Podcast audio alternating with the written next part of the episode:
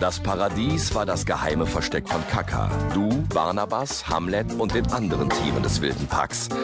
Ein verlassener U-Bahnhof unter der Stadt, der eigentlich Paradiesplatz hieß. An den Wänden wuchsen Leuchtflechten und an den Seiten verliefen zwei Gräben, in denen verrostete Schienen lagen. Zum wilden Pack gehörten noch Ampel, das Chamäleon, Tulpenblüte, das Stinktier, Shiva, die Pantherdame, Ludwig, der Pavian, Karamba, der tintenblaue Frosch, Roswitha, die Schildkröte, zwei weiße Ziegen und Oskar, der selbst nicht wusste, was für ein Tier er war. Und dann war da noch Rafina, die Anaconda. Sie lebte etwas weiter weg, im Labyrinth. Gemeinsam hatten sich die Tiere gegen Zoodirektor Müller zur Wehr gesetzt, der Hamlet wegen seines schönen Fells verfolgt hatte. Der war ihnen immer noch auf den Fersen. Und so hatten sie den Plan gefasst, mit einem großen Schiff zu fliehen und jedes Tier zurück in seine Heimat zu bringen. Die vier Kundschafter wurden von den anderen Tieren erwartet. Abwechselnd erzählten sie, was sie auf dem Spielplatz herausgefunden hatten. Dann sagte Tulpe, das Stinktier, Also Leute, lasst uns überlegen, wie wir das mit dem Schiff machen. Am besten kundschaften Kaka und du den Mann bei dem alten Wasserturm aus und finden heraus, wie er die Schiffe baut. Äh, sollen wir etwa alleine losziehen, Hamlet? Ihr könnt Spy mitnehmen. Der schwirrt irgendwo da draußen herum. Okay.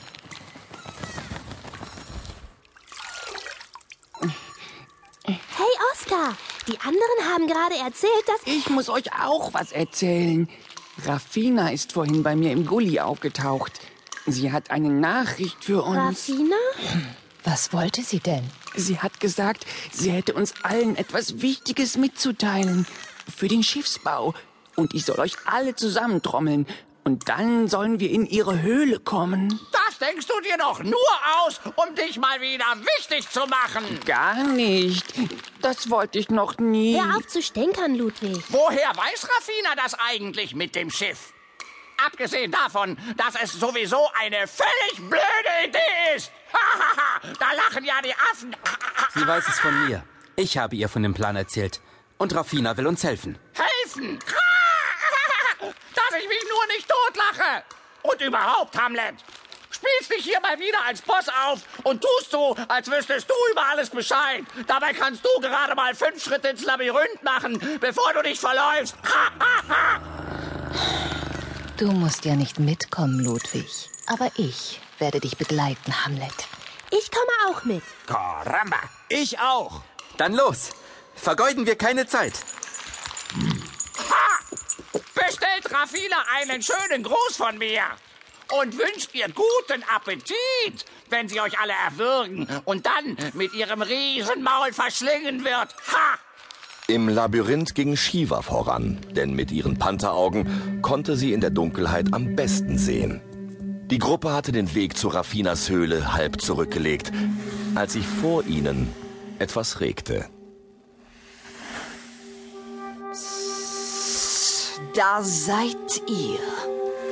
Rafina, warum bist du nicht in deiner Höhle? Wasser. Wasser? Ich habe lange über deine Idee nachgedacht, Hamlet. Ein Schiff, das in die Freiheit fährt.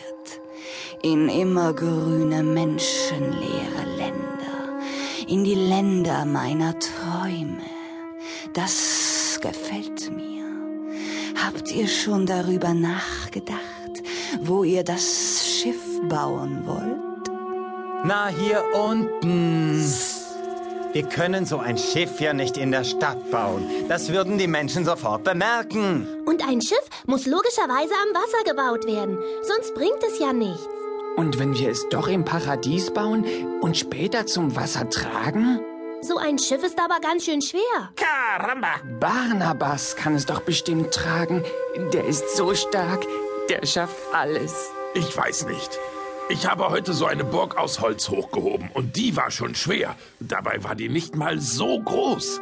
Wenn ich mir ein Schiff vorstelle, in das wir alle reinpassen sollen. Nein, also das ist wahrscheinlich sogar für mich zu schwer. Ich schließe daraus, ihr habt noch nicht darüber nachgedacht. Naja, noch nicht so richtig. Aber was machen wir dann? Raffina fragen. Na schön. Was sollen wir jetzt machen, Rafina?